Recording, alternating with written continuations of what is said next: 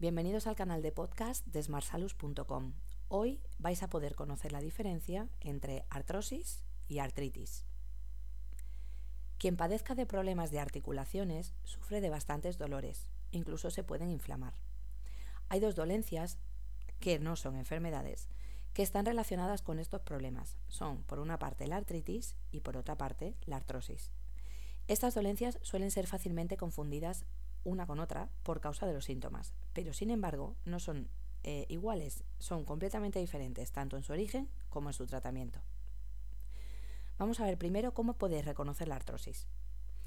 Esta dolencia es causada por un desgaste del cartílago articular, que es el que envuelve la cabeza del hueso, sin llegar a producir inflamación.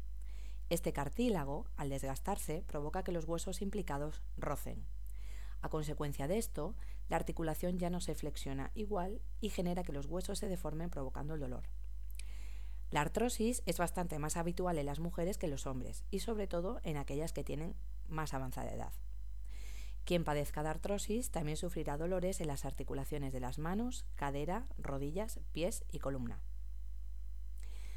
La artritis, causas y síntomas.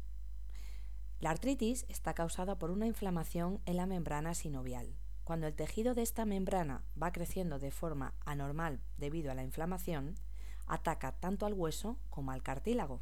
Aquí es donde se genera el dolor y la lesión. La artritis también es igualmente más habitual en mujeres, pero también se manifiesta en personas que tengan antecedentes familiares de esta dolencia. La rigidez cuando se levanta de la cama es una de las características que identifica la artritis. También está la rigidez en manifiesto si se ha permanecido mucho tiempo inactivo. Las articulaciones afectadas suelen ser la de los dedos, manos y muñecas, resultando un movimiento difícil con inflamación y enrojecimiento. Y si quieres conocer si hay algún tratamiento efectivo tanto para una como para otra, te podemos decir que lamentablemente ninguna de estas dos dolencias tienen cura a día de hoy. Sin embargo, se puede ayudar a llevar una mejor calidad de vida a las personas que lo sufren, los especialistas ofrecen diferentes tratamientos farmacológicos para paliar los dolores. También se puede llegar a realizar algún tipo de cirugía, pero solamente para aquellos casos que sean muy extremos. Otra opción que suelen recomendar a los pacientes que padezcan algún tipo de estas dolencias son dietas personalizadas y una tabla de ejercicios para conseguir una mejora en su día a día.